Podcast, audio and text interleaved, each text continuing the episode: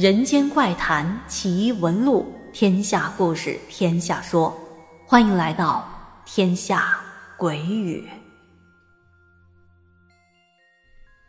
Hello，小伙伴们，大家晚上好，我是天下。今天呢，依旧是阿喜妈提供的故事。在故事开始之前，要感谢阿喜妈的分享以及小鱼版的整理和编辑。那现在跟随着我的声音，马上开始咱们今天的故事。阿喜妈说，当年姐姐才十九岁，正在徐州读大学。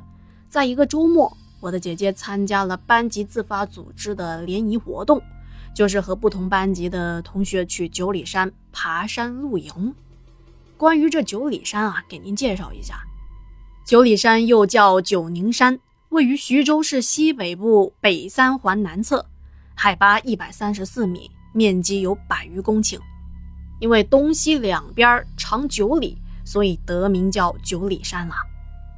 据说这九里山是楚汉鏖兵的战场，留有项羽兵败的白云洞。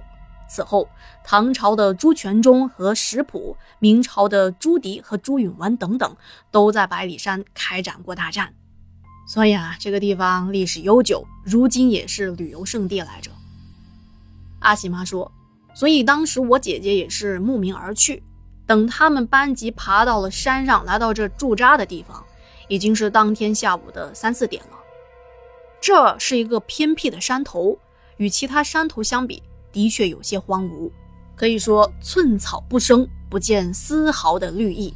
但胜在地势平坦，适合安营扎寨。他们当时一到休息的地方，有几对小情侣立马放下行李，干嘛去啊？找个偏僻的地方谈恋爱去了。也有一些想在女生们面前表现自己的男生，自告奋勇说：“哎，我来扎帐篷，我来烤鸡翅。”哦，不行，山上不能烧烤啊。为了保护森林嘛，防止火灾啊，又扯远了。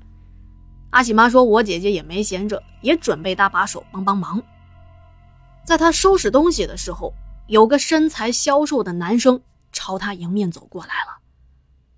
我姐姐之前可没在学校见过这个男生。这男生长相普通，身高中等，留了一个平头。要不是他开口说话，别人根本就没有察觉到这个人的存在。啊，那可能是别的班的同学吧，毕竟这一次活动，好些同学姐姐也都不认识。当时这个瘦瘦的男生凑到姐姐的跟前，因为姐姐不认识他，就躲了一下，还没开口问他要干嘛呢，这个男同学就神神秘秘地对他说：“哎，我跟你说，这里并不安全，奶奶跟我说过，这以前是战场，到了晚上，那些死去的亡魂就会醒过来。”所以啊，咱们还是早点回去吧。我姐姐一听，嘿，这不是瞎扯吗？就跟这男同学说：“不要紧的，咱们这么多人，没什么好怕的。”不过，我姐姐其实特别的胆小，一听说这种神神鬼鬼的事儿，多多少少还是往心里去了。再加上这个男生说话的神态特别的认真，不像是故意来吓唬她的。可是现在天色已晚，想要走已经来不及了。毕竟下山也是需要时间的嘛。看来这露营是必须要坚持下去了。那男同学听我姐姐这么说，只能是看着姐姐无奈的摇头，然后转身就走了。可是那男同学最后的那个眼神，已经留给姐姐深刻的印象。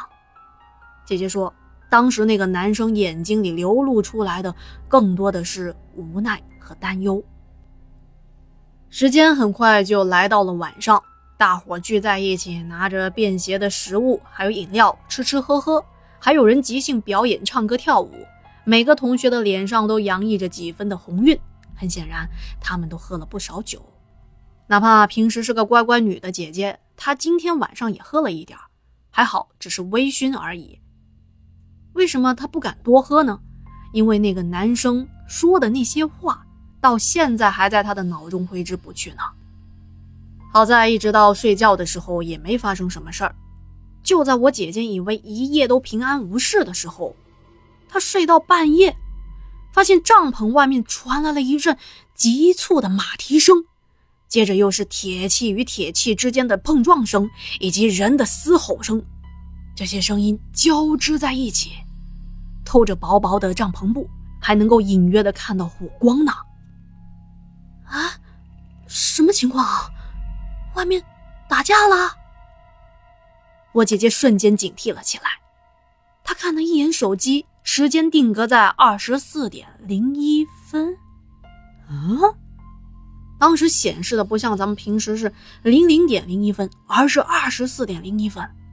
手机坏了吧？世界上哪有二十四点零一分的？时间一般都在二十四点就重置了呀。他想要打电话，但是手机上显示的是一串的乱码，无数的白色条纹和红色条纹交织在一起，在手机屏幕上不断的闪烁起来。当他放下手机，又拿起来。发现手机的时间还在继续变化，现在显示的是二十四点零二分，啊，怎么怎么还没归零啊？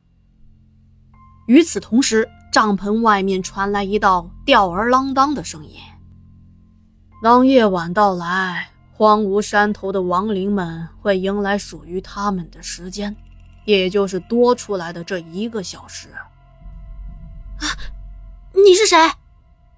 我姐姐看到帐篷外面晃荡着一个人的身影，那身影说着就要来拉姐姐锁在帐篷的这个拉链。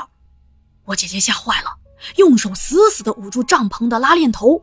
这时，外头又说道：“不要怕，是我，我来救你。”姐姐听出来了，原来是白天遇到那个瘦瘦的男生。我姐姐赶紧就把手松开，拉链滋啦一下被划开。外头那男生伸手就把姐姐给拽了出去，接着两个人就开始跑。那男生一边跑一边说：“能够在这一个小时内醒着的人，可是会被亡灵眷顾的。我一样，你也一样。你不跑，等着他们进你的被窝吗？”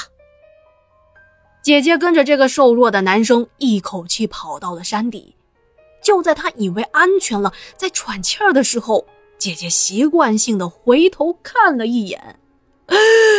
这一幕令他终生难忘。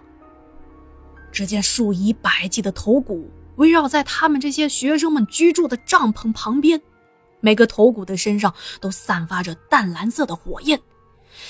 呃，这画面有点中二啊，好像有点二次元了。不行，回到故事中来啊！反正当时看起来特别的瘆人。我姐姐刚想打电话叫醒上面的人，却被那瘦弱的男生拦下来了。你干什么？在这多余的一个小时，这是属于亡灵的时间，你的手机是用不了的，别白费力气了。这些人最多会生一场重病，哪怕这些亡灵对他们没有敌意，但是有这么多阴寒的力量进入体内，生病也是避无可避的。我姐姐听完只能作罢，虽然她也好奇，但是碰到这种事情也不敢多说什么。接着。两个人在山脚下寻了一个看起来安全的地方，就在那歇着了。也是无聊吧，我姐姐就主动的去问那个男生：“你为什么好像对这个事情很有经验的样子？难道你不是第一次碰到这种事儿？”那瘦弱的男生一开始倒是没回答，过了一会儿才缓缓的说：“ 真不知道你们怎么想的，怎么会来这种地方？”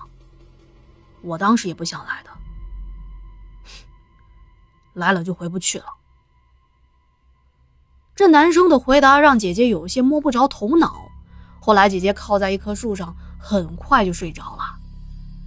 第二天，我姐姐是被一阵喧嚣给吵醒的。